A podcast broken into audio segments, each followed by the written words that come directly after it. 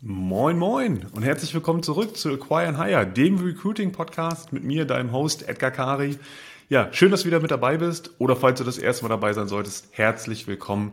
Ja, auch in dieser Folge habe ich das erste, nee, habe ich das zweite Mal den Spagat gewagt. Und zwar auch dieses Thema visuell zu untermalen für all diejenigen unter euch, ja, denen das hilft. Ich bin selber ein wahnsinnig visueller Mensch und bin immer ganz froh, wenn ich Gedankengängen und Ausführungen auch mal irgendwie bildhaft folgen kann. Also wenn du jetzt gerade hier reinhörst, ähm, wenn du bei Apple Podcasts reinhören solltest, hast du die Möglichkeit, das Ganze auf YouTube im Nachgang dir nochmal anzuschauen. Und wenn du das Ganze über ja, vielleicht sogar Spotify konsumieren solltest, hast du den riesen, riesen Vorteil, dass du das Video live hier sehen kannst. Klick also einfach drauf, dann wird das Ganze auch nochmal visuell begleitet. Ja, und heute möchte ich mit dir über ein äh, Thema sprechen, das mir sehr, sehr, sehr am Herzen liegt, wo man ja, wo mein, wo mein Herz für schlägt. Denn diejenigen, die mich kennen, äh, wissen, dass ich einen Background habe im Profisport ähm, und dass ich ja ein bisschen wie die Jungfrau zum Kinde gekommen bin, als ich damals ins Recruiting gekommen bin und auch heute immer noch wahnsinnig gerne Analogien aus dem Sport ähm, heranziehe, um einfach gewisse Konzepte zu erklären. Zum einen, weil es dadurch verständlicher wird und zum anderen, weil es auch eine schöne Emotionalität mit reinbekommt, die ansonsten manchmal im Recruiting fehlt, wie ich finde zumindest. Ja, und auch da wieder aus der Praxis. Ich möchte ganz kurz den Praxiskontext herstellen. Warum ist es relevant für dich? Wie bin ich drauf gekommen? Und zwar geht es um die Planung, die Nachhaltigkeit, die Struktur im Recruiting. Ich merke nämlich immer wieder, ich weiß nicht, wie es dir da geht, ich merke immer wieder in der Zusammenarbeit mit unseren Kunden, und das ist gar nicht vorwurfsvoll gemeint, sondern das ist leider die Regel, also ich habe ich hab bis dato noch kaum was Gegenteiliges kennengelernt, dass man häufig von der Hand in den, in den Mund lebt. Ähm, bedeutet, man hat Personalbedarf, man sucht jemanden und in dem Moment muss es dann auch möglichst schnell gehen und man hat ziemlich Nachdruck. Ähm, das ist eine unschöne Ausgangssituation für alle Beteiligten. Ähm, häufig ist der Background der, dass man schon über viele Monate einiges ausprobiert hat, dass es nicht geklappt hat und dann ist so der letzte, letzte Ausweg, dass man sich an so Agenturen wie uns wendet Recruiting, äh, Active Sourcing Agenturen, Headhunter, wie auch immer man sie nennen mag, ähm, und man dann eigentlich Wunder erwartet. Ähm, das, was man selber über 18 Monate nicht geschafft hat, soll dann plötzlich der Dienstleister bitte in 18 Tagen schaffen. Und wenn er es nicht hinbekommt, dann äh, ist man enttäuscht und, ähm, und, und, und ähm, ja, stellt alles in Frage das sehe ich ein bisschen differenzierter. Und zwar aus beiden Sichten. Also ich möchte auch wirklich objektiv sein. Ne? Ich möchte jetzt nicht zu sehr aus meiner eigenen Dienstleisterbrille sprechen, sondern wirklich ganz objektiv. Weil ich glaube, dass das Ganze einfach ein substanzielles inhaltliches Problem hat. Und zwar Punkt Nummer eins ist der, dass HR viel zu wenig strategisch ausgerichtet ist und viel zu wenig strategisch agiert und aufgrund dessen im nächsten Schritt auch gar nicht planend agiert, sondern eher, re also nicht, ja, es, es ist eher eine Reaktion als eine Aktion, die aus dem HR häufig kommt. Man bekommt den Impuls aus der Fachabteilung, man bekommt neue Stellen, ähm, äh, ist eher Befehlsempfänger, als dass man selber strategisch beratend zur Seite steht und vielleicht auch mal Grenzen aufzeigt. Und das ist ungemein wichtig, wie ich finde, dass man das tut, weil es ein wesentlicher Bestandteil in der Zukunft sein wird. Also die HR-Abteilung wird an Relevanz massiv, massiv gewinnen, zumindest für all die Unternehmen, die es verstehen, weil das Thema Human Capital in den nächsten Jahrzehnten der massive Flaschenhals sein wird. Das heißt, es wird Unternehmen dort draußen geben, die eine wahnsinnig gute positive Auftragslage haben, Auftragsbücher bis nach Mappen, aber keine Mitarbeiter für die Umsetzung, was am Ende dazu führen wird, dass sie kein Geld verdienen können. Weil schlussendlich kannst du ja, außer du hast alles auf KI-Basis ausgerichtet, aber soweit sind wir noch nicht, hast du einfach keine, kein Personal für, für die Umsetzung und wirst kein Geld verdienen und wirst dadurch deine Kosten nicht tragen können. Also das, was es bis dato noch nie gegeben hat, wird es das erste Mal geben. Volle Auftragsbücher und trotzdem Pleiten und Insolvenzen, weil das Personal fehlt, weil du als Arbeitgeber so unattraktiv gewesen bist, dass keiner bei dir arbeiten wollte, weil du es nicht geschafft hast, diesen Kulturwandel mitzugehen.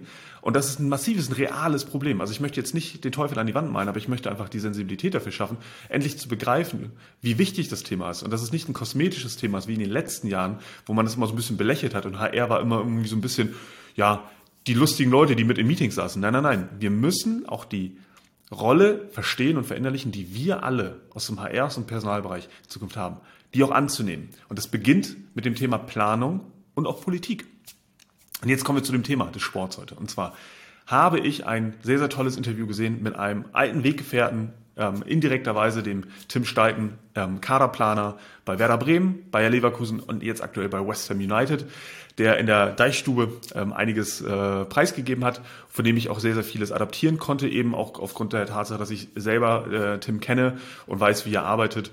Und ich möchte das heute ganz gerne mal strukturiert runterbrechen, was du dafür adaptieren kannst aus dem Thema Kaderplanung und Transferpolitik von Bayer Leverkusen aus der aktuellen Saison, in der Tim auch immer noch involviert war. Das heißt, die Mannschaft, die heute gerade die Tabelle stürmt, stammt aus seiner Feder und wie er das getan hat, zeige ich dir jetzt und auch vielleicht mit ein, zwei ähm, ja, Analogien, wie du es umsetzen kannst. Und zwar beginnt am Ende des Tages eine solche Kaderplanung und Transferpolitik mit einer drei bis fünf Jahresplanung, zumindest im Fußball. Bedeutet, man setzt sich hin und definiert Ziele und das Budget, um diese Ziele zu erreichen, für einen Zeitrahmen von drei bis fünf Jahren. Im HR-Bereich würde ich soweit vielleicht noch gar nicht unbedingt gehen. Aber wenn man es zumindest mal hinbekäme, zu sagen, dass man alles so im Rahmen von sechs bis, ich sag mal, 24 Monaten planen würde, zusammen mit der Geschäftsleitung, zusammen mit den Abteilungen, die da betroffen sind, würde das schon mal einen wahnsinnigen Vorteil haben. Also wirklich auch strategisch mit reinzugehen und zu sagen, was sind unsere Unternehmensziele, die übergeordneten Unternehmensziele? Was ist die Strategie dahinter? Und das ist nämlich dann auch der, der zweite Punkt. Ähm, das geht nämlich ineinander über, die Profilfindung. Das heißt, was ist die Strategie, um dieses Ziel zu erreichen? Wachstum, Expansion, was auch immer das Unternehmen als Ziel ausgibt. Und welche Profile brauchen wir dafür? Das heißt, Schritt Nummer zwei ist die Profilfindung. Strategie steht. Dafür brauchen wir Menschen mit diesen Kompetenzen, diesen Ressourcen an den und den Standorten in der und der Anzahl. Das lässt sich sehr, sehr einfach runterbrechen. Das ist eine ganz einfache Planstelle, ähm, die aber auch klar definiert werden muss. Und dann erst geht es eigentlich ins Scouting über. Das bedeutet die Profilübergabe an die Scouting-Abteilung zu sagen, liebe Recruiter, liebe Dienstleister, wer auch immer das sein mag, das ist für uns das ganz, ganz klare ähm, Profil, das wir verfolgen. Das ist auch das übergeordnete Konzept. Das heißt, wir wollen diese Mitarbeiter gewinnen, weil wir das übergeordnete Ziel verfolgen, die Strategie verfolgen. Warum ist es wichtig? Es ist wahnsinnig wichtig, weil Fußballspieler genauso wie Kandidatinnen und Kandidaten wissen wollen, wofür sie geholt werden. Was ist das übergeordnete Ziel? Welchen Impact habe ich auf das Unternehmen und warum bin ich als potenzieller neuer Mitarbeiter oder Spieler wichtig und relevant und ein Baustein an, an der Stelle. Niemand wechselt einfach nur den Job. Heutzutage ist einfach viel, viel mehr Kontext wichtig, viel, viel mehr Purpose auch dahinter. Deswegen ganz wichtig, dass man auch im Scouting bereits das übergeordnete Ziel und die Strategie kennt und verinnerlicht hat. Dann erst geht man in den vierten Schritt über, und zwar ins Recruiting. Da sprechen wir von Anbahnung und Verhandlungen. Das ist dann häufig auch meistens eine andere Abteilung. Das sind dann halt auch erfahrenere Mitarbeiter, die dann eben auf Basis dieser Shortlist, die aus dem Scouting erstellt wurde, in die Interviews einsteigt, in die Verhandlungen einsteigt schaut, wer zu uns passt, wer da nicht zu passt. Auch wichtig, eine enge persönliche Betreuung zu haben. Also man muss wirklich nah, nah dran sein, sowohl an den Fußballspielern als auch an den Kandidaten. Das ist einfach wichtig, weil der Wettbewerb nun mal nicht schläft. Jeder unserer Kandidaten kriegt in der Regel pro Woche drei bis fünf äh, Anfragen. Und wenn wir dann nicht wirklich alle 48 Stunden mal kurz ein Lebenszeichen von uns geben würden, dann würden wir sehr schnell in Vergessenheit geraten.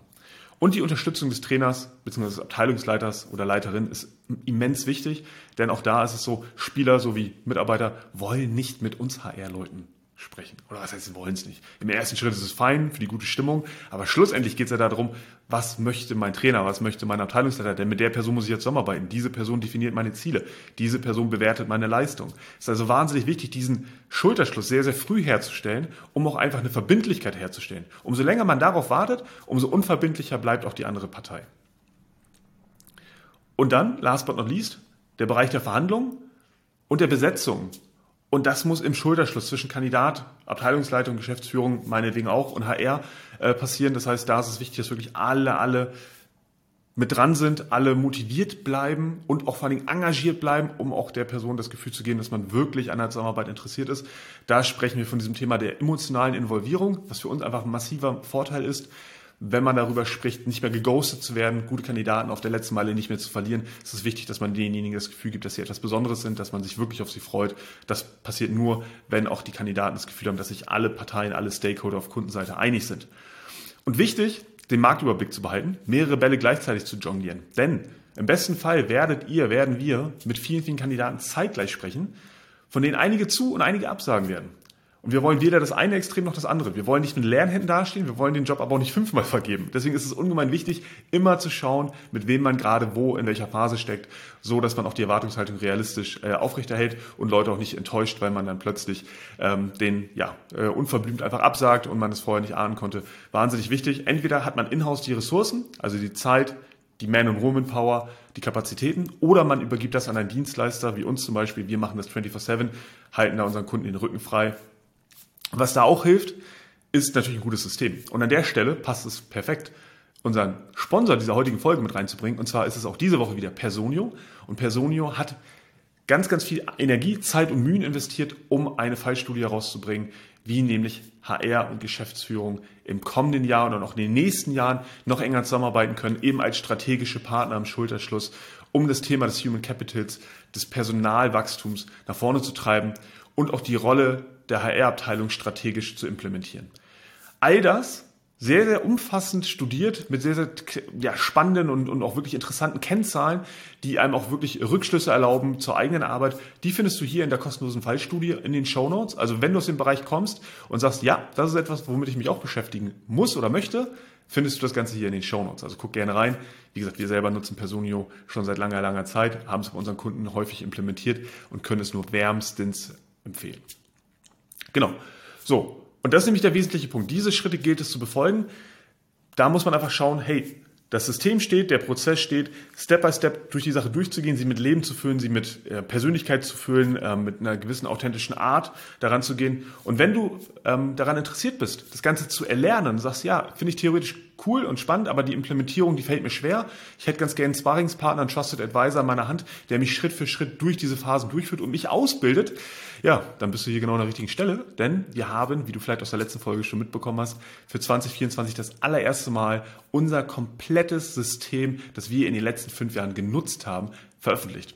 Wir haben in den letzten Jahren über 84 Prozent aller Stellen in durchschnittlich unter 90 Tagen besetzen können, weil wir diese Systeme und Prozesse einfach so sehr perfektioniert haben und immer wieder nachgeschliffen haben, dass wir wirklich nah an der Perfektion mittlerweile sind und jetzt gesagt haben, jetzt ist es an der Zeit, das Ganze auch wirklich rauszugeben, sodass du nicht nur die Möglichkeit hast, uns zu engagieren als Dienstleister, sondern auch von uns lernen kannst, damit du selber kannst. Ich bin felsenfest und überzeugt, dass alles, was wir können, du mindestens genauso gut kannst, wenn nicht besser, wenn es dir jemand beibringt. Und das tun wir im Rahmen unserer Academy. Bedeutet, du hast da die Möglichkeit, auf einer E-Learning-Plattform unsere Module durchzuarbeiten, die alle aufeinander aufbauen, inklusive Lernkontrollen und einer Begleitung. Das heißt, wir stellen auch sicher, dass das, was du da lernst, dass es auch von dir verinnerlicht und verstanden wurde.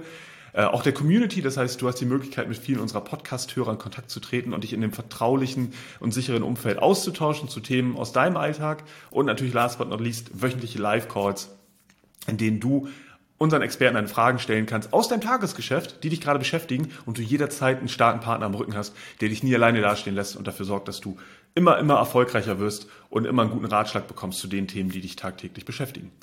Wenn dich das interessiert, schau hier unter äh, den Shownotes nochmal nach, da findest du einen Link zu unserer Academy. Du kannst dich dort kostenfrei erstmal bewerben, hast dann die Möglichkeit, mit einem von uns darüber zu sprechen und einfach mal zu schauen, ob das ein Konzept für dich wäre oder nicht. Also ganz stressfrei, ganz ergebnisoffen, ganz locker. Ich würde mich freuen, wenn ich unsere Podcast-Hörer äh, auch endlich mal face-to-face -face zu Gesicht bekäme und wir uns einfach mal besser kennenlernen würden.